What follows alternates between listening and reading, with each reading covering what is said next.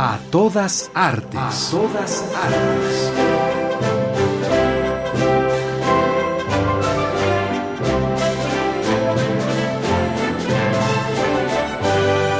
¿Y aquel pequeño árbol? ¿Cuál? Aquel, el más pequeño.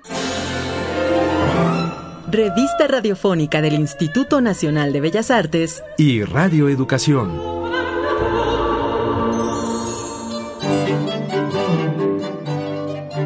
¿Qué tal? ¿Cómo les va? Muy buenas tardes, noches, estimados amigos. Nos da muchísimo gusto saludarlos nuevamente en este su programa A Todas Artes. Este día estaremos con ustedes durante la siguiente media hora. Blanca Castro Villamour y Sergio Alberto Bustos. A nombre del Instituto Nacional de Bellas Artes y de Radio Educación les damos la más cordial bienvenida. Y por supuesto también a nombre de todos los que hacen posible este programa. Es momento de abrir el telón porque ya empezó A, todas, artes.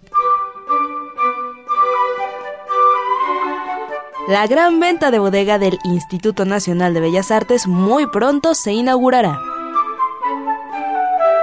La Compañía Nacional de Danza presenta El Cascanueces. La tradición de las generaciones muertas, exhibición de Joaquín Segura. Concierto coral navideño con el coro del Teatro de Bellas Artes. Leonardo Nierman, pintor y escultor mexicano, presenta Espejismos. Obra de teatro En la soledad de los muertos, un acercamiento al significado de la muerte. En la gran venta de bodega del Instituto Nacional de Bellas Artes podrá usted encontrar toda clase de libros, pero toda clase de libros relacionados con el arte para todo público, desde niños hasta personas de la tercera edad. En el siguiente reportaje podremos escuchar los detalles para acudir al lugar adecuado en la fecha exacta y hacernos de invaluables tesoros como lo son los libros. Adelante. Más de 600 títulos conforman la oferta de la gran venta de bodega del Instituto Nacional de Bellas Artes IMBA que inicia el 5 de diciembre y detalla Enrique Hernández del área editorial. La gran oportunidad que tiene el Instituto Nacional de Bellas Artes de llegar a la gente con la propuesta editorial del instituto.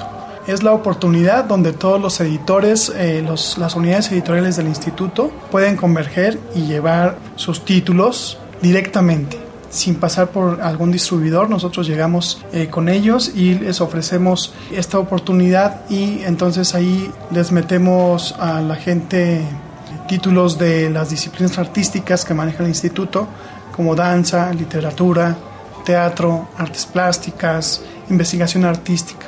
En eso, en eso consiste la venta de bodega. Una fiesta, es una fiesta. La oferta en este año. Nosotros llevamos alrededor de 600 títulos de, nuestro fondo y en exhibición tenemos como 15.000 ejemplares. Llevamos algunas novedades, no todas por esto del precio único, pero llevamos eh, novedades, podría decirse, eh, libros de 2014, algunos de 2013 y todo nuestro fondo editorial. Llevamos eh, libros que se editaron en los 90s, en los 80s, o sea, hay también joyitas que nosotros ponemos a la venta para que el público se regocije. Tenemos eh, las disciplinas que lleva el instituto como artes plásticas, danza, literatura, música, teatro e investigación artística. Esto es muy importante. El instituto tiene también dentro de sus actividades una amplia gama de investigación. Son centros de investigación en una subdirección general que es la CGIA. En esta subdirección tenemos investigadores y los cuales ofrecen al público sus publicaciones con libros muy interesantes que van desde eh, teatro, los artistas de la feria y de la calle, por ejemplo, es un libro muy interesante, y de Socorro Merlín, que también es una muy buena investigadora, eh, de danza, también tenemos Margarita Tortajada. No solamente para público especializado.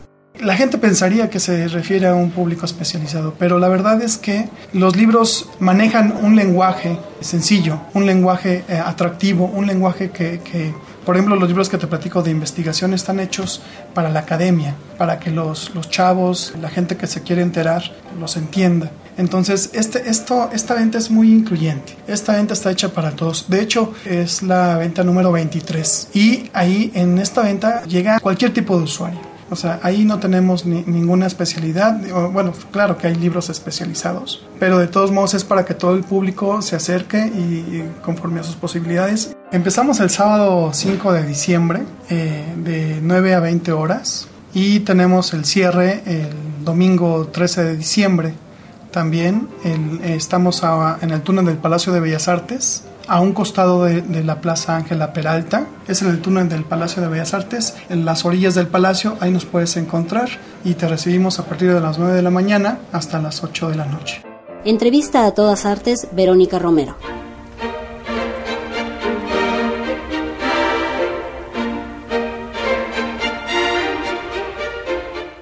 Una noche de magia podremos disfrutar con la Compañía Nacional de Danza y el Cascanueces. Sucede que un día en la víspera de Navidad, el padrino de Clarita, el juguetero Drosselmayer, le regala un muñeco con la figura de cascanueces. Ah, pero el muñeco no llega solo. Ya, ya, ah. Hasta ahí, hasta ahí, Blanca, no nos cuentes más. Mejor vamos a escuchar la siguiente entrevista para descubrir la aventura y la magia de este clásico ballet navideño.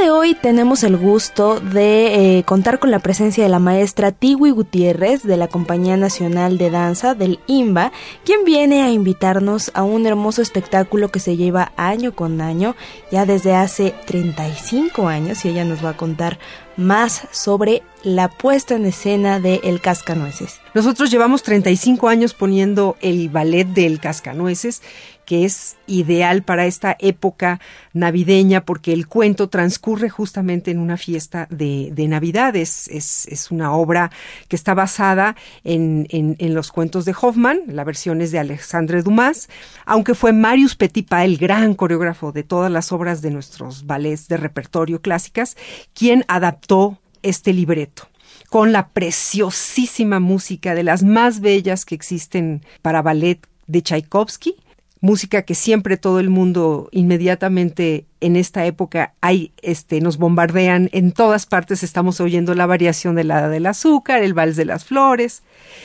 y eh, para nosotros es, un gran privilegio ya contar con esta demanda del público. Por eso nos gusta mucho este, tener como recinto el Auditorio Nacional, que en los últimos 15 años es donde nos hemos estado presentando, porque de esa manera, con esa capacidad que tiene el auditorio, podemos darnos abasto de toda la gente que quiere ver este ballet. Eh, la primera parte, eh, pues transcurre en la casa de la protagonista, que es esta niña Clarita, en donde su padrino le regala este muñeco que es el cascanueces y cuando ella duerme, sueña que este príncipe se la lleva al reino de la fantasía, de los dulces, en donde como pretexto siempre a Tchaikovsky le gustaba meter músicas de diferentes nacionalidades. Entonces aquí hay rusos, hay chinos, hay españoles, de manera que sí hay una riqueza como de, de diferentes estilos en la, en la danza del segundo acto. ¿Tú invitarías a público a partir de qué edad?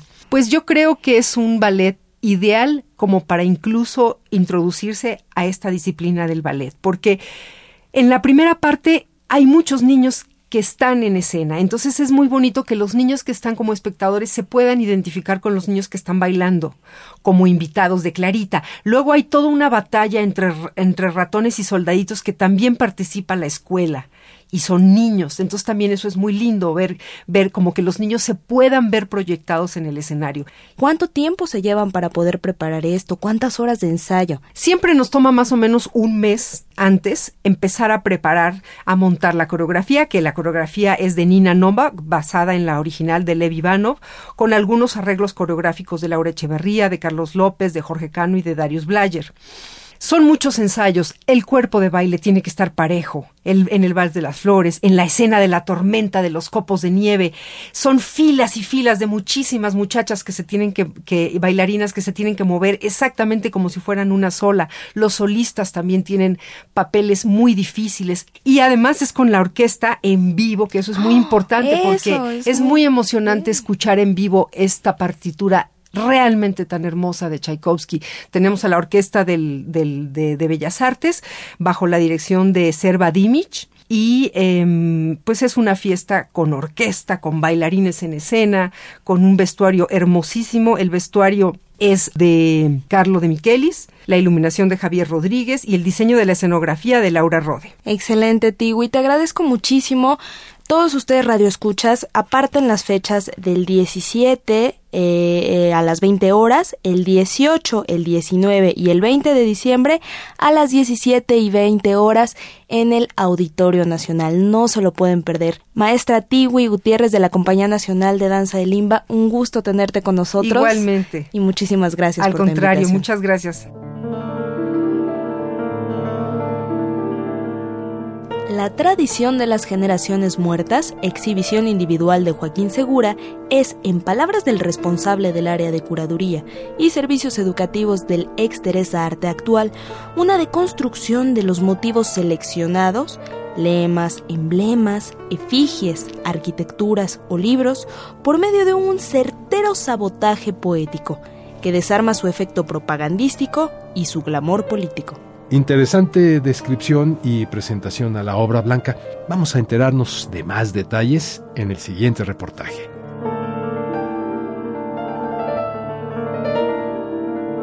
El desgaste de las ideologías radicales es parte de lo que aborda Joaquín Segura en la muestra La tradición de todas las generaciones muertas, que alberga el Museo Exteresa Arte Actual. La tradición de todas las generaciones muertas y es un conjunto de obras producidas específicamente para esta exhibición y también algunas otras piezas existentes pero inéditas en México. Es la primera vez que se van a mostrar aquí. La parte central de la exposición es una serie de gobelinos eh, textiles que se llama Rebajas Ideológicas, que fue tejida en el taller mexicano gobelinos con su colaboración.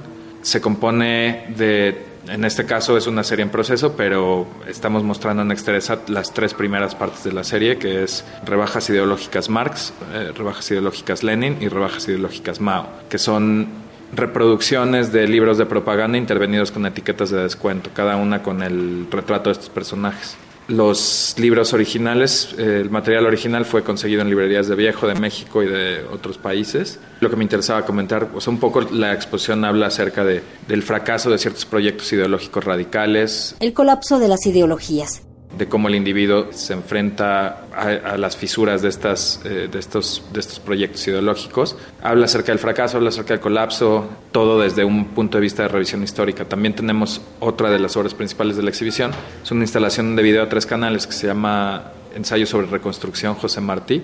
Este es un proyecto que hice en el 2014 en Nicaragua es la primera vez que se muestra en México. Anteriormente se mostró en la novena Bienal de Artes Visuales de Nicaragua y en la Bienal de las Américas este verano en el Museo de Arte Contemporáneo de Denver, en Colorado. Básicamente es el registro de un proceso de trabajo que llevé a cabo con una comunidad llamada El Pantanal, que es una comunidad informal en procesos de regularización en, la ciudad, en las afueras de la ciudad de Granada, en Nicaragua.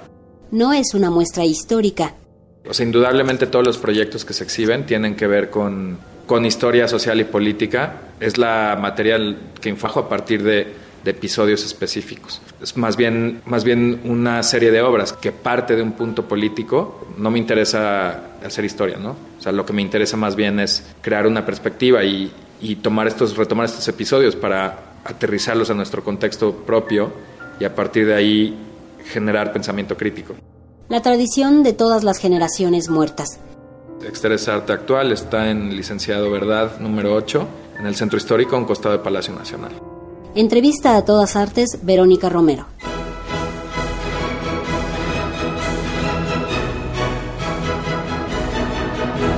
La comunicación con ustedes, amigos Radio Escuchas, es muy importante. Búsquenos en Facebook o en Twitter. Pueden encontrarnos como a todas artes. Y recuerden que estaremos esperando sus comentarios.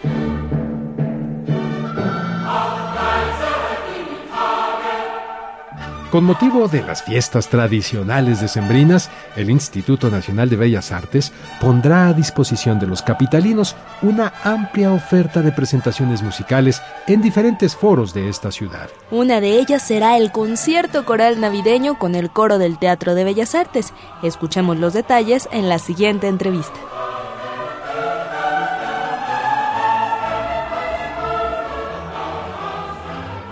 Afortunados nosotros de contar en esta ocasión con eh, la presencia de John Daly Goodwin.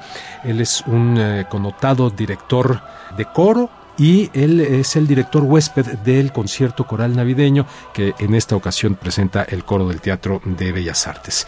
John, welcome, bienvenido. Platícanos un poquito acerca de este concierto coral navideño. Benjamin Britten, Otorino Respighi, Ariel Ramírez y Georg Friedrich Händel. Uh, vamos a presentar uh, obras de los cuatro compositores uh, en, estilos muchos muy diferentes cada, cada, obra. primera obra es Ceremony of Carols de Benjamin Britten de 1942, creo. Es para coro y arpa y la idioma es inglés antiguo. Pasamos a Otorino Respighi, sí, sí, una obra increíble. Se llama Lauda per la Natività del Señor. Alabanzas por la, Navidad del Señor, por el nacimiento del Señor. Eso. Ah, también en ah, un idioma antiguo. Es para tres solistas, soprano, el ángel, María y un, ah, un pastor. De ahí pasamos con Ariel Ramírez. Sí, claro que sí. Una obra se llama Navidad Nuestra. Conozco a Ariel Ramírez antes su, su muerte. muerte.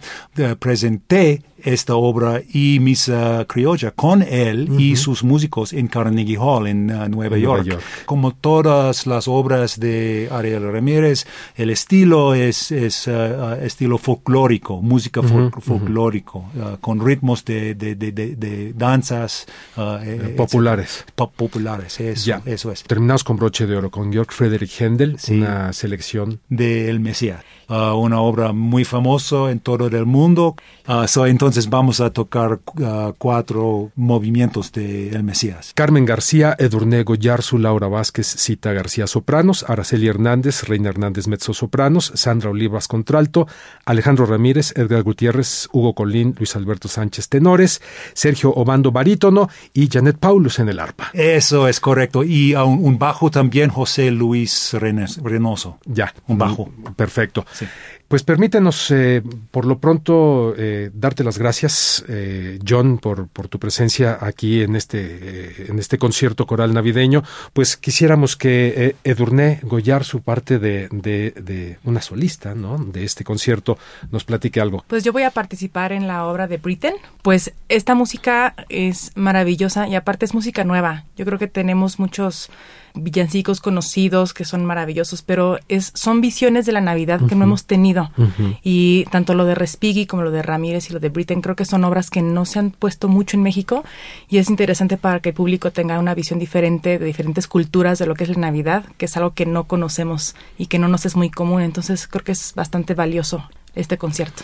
¿Nos eh, pueden regalar datos? Eh, eh, ¿Dónde van a estar? ¿Cuándo van a estar? ¿Horarios? ¿Dónde podemos buscar tal vez información, más información sobre este concierto?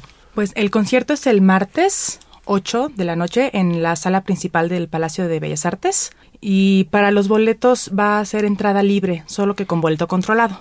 Entonces nos tenemos la información que con una hora antes si se puede la gente ir, se pueden conseguir boletos. Hay directo en la taquilla. Sí. Perfecto. Eh, Edurne, pues muchísimas gracias. Eh, John Daly Goodwin, gracias una vez más. Ah, gracias a ti, gracias. Y ahí vamos a estar disfrutando de este, de este espectáculo, de este concierto coral navideño con el coro del Teatro de Bellas Artes y compañía.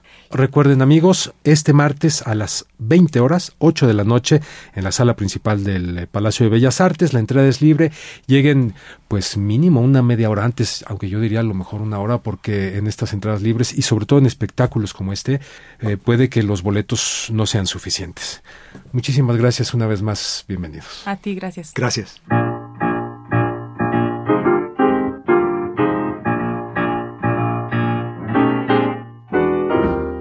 Leonardo Nierman, pintor, escultor, periodista, editor e investigador en temas de lectura, comenta que a sus 80 años está pintando mejor que antes. La exposición Espejismos se presentará en el atrio de San Francisco. Conozcamos mayores pormenores en el siguiente reportaje.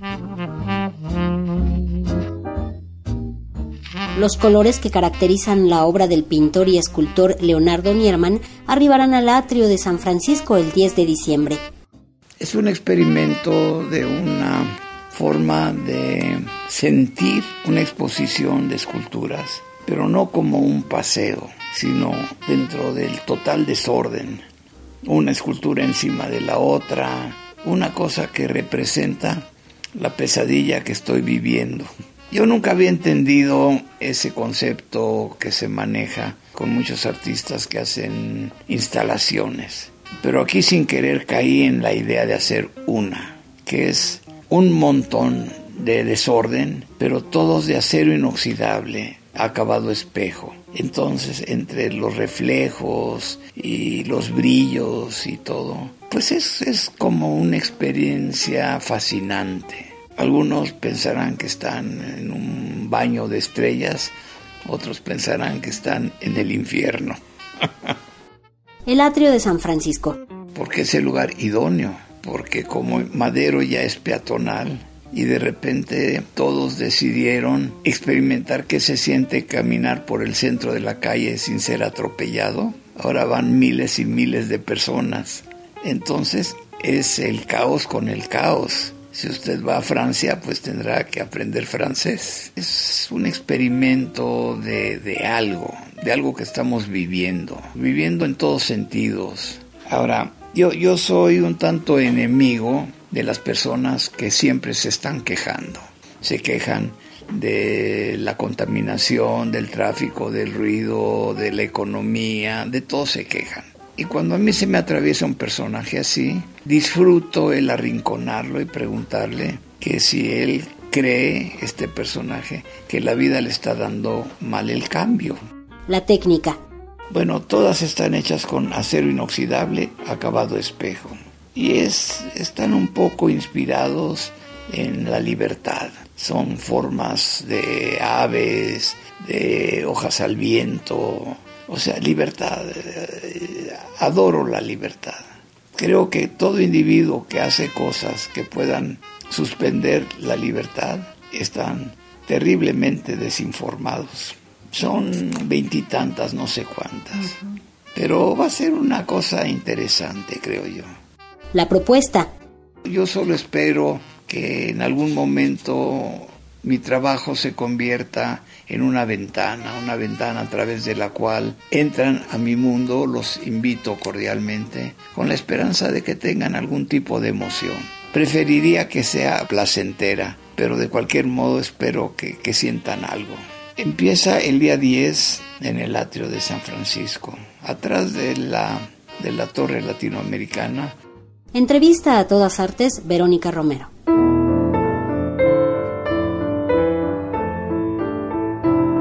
Las compañías Centinela y Aquelarre Teatro, en un trabajo conjunto, nos ofrecen En la soledad de los muertos.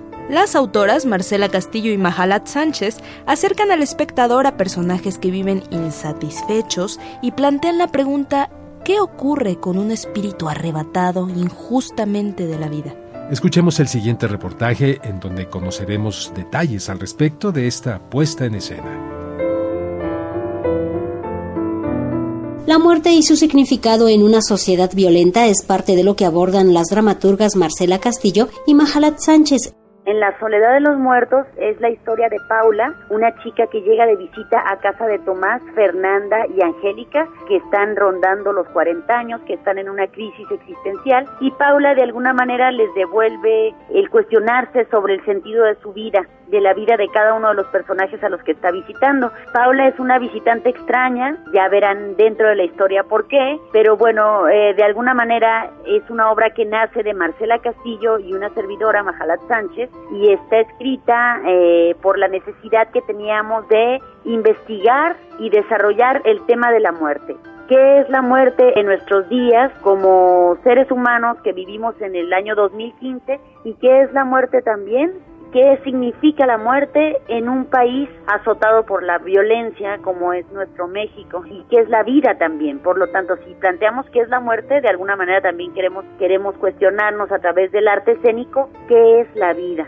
La pérdida habla de la pérdida del sentimiento de colectividad. Es un tema que las dos autoras queríamos plantear. cómo hemos eh, perdido vínculos con la sociedad, con la gente que nos rodea, no solo los vínculos familiares, sino este sentimiento de ayudar al otro, de colaborar con el otro, de vivir en comunidad, cómo esta situación se ha ido perdiendo, ¿no? Esta conexión con los demás como sociedad se han ido rompiendo estos vínculos, sobre todo por la lucha por la supervivencia de cada persona, ¿no? O sea, como de, de estar luchando el día a día, hemos perdido este esta conexión. Queríamos hablar de eso, de la violencia y también de la muerte, ¿no?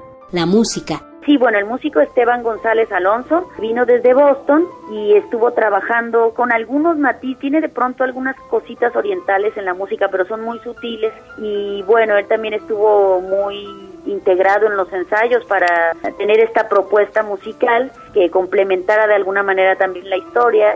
Los horarios. En la Soledad de los Muertos está de miércoles a domingo, de miércoles a viernes estará a las 8 de la noche, sábado a las 7 de la noche y domingo a las 6 de la tarde en el Teatro Shola. Es muy fácil llegar al Teatro Shola, uno este, se encuentra exactamente en la esquina del eje 4 Shola y la calle de Gabriel Mancera.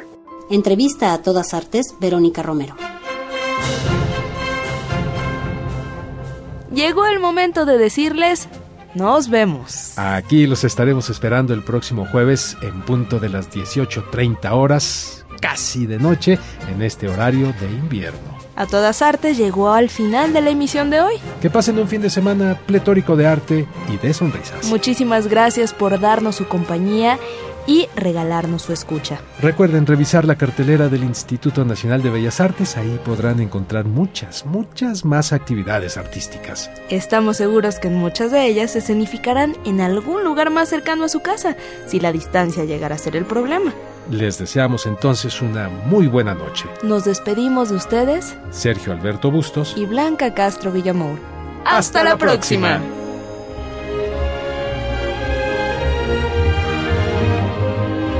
Participamos en este programa Reportajes Verónica Romero, coordinación y asistencia Ana Monroy, Protuls Alejandro Ramírez, con una producción de Anabela Solano.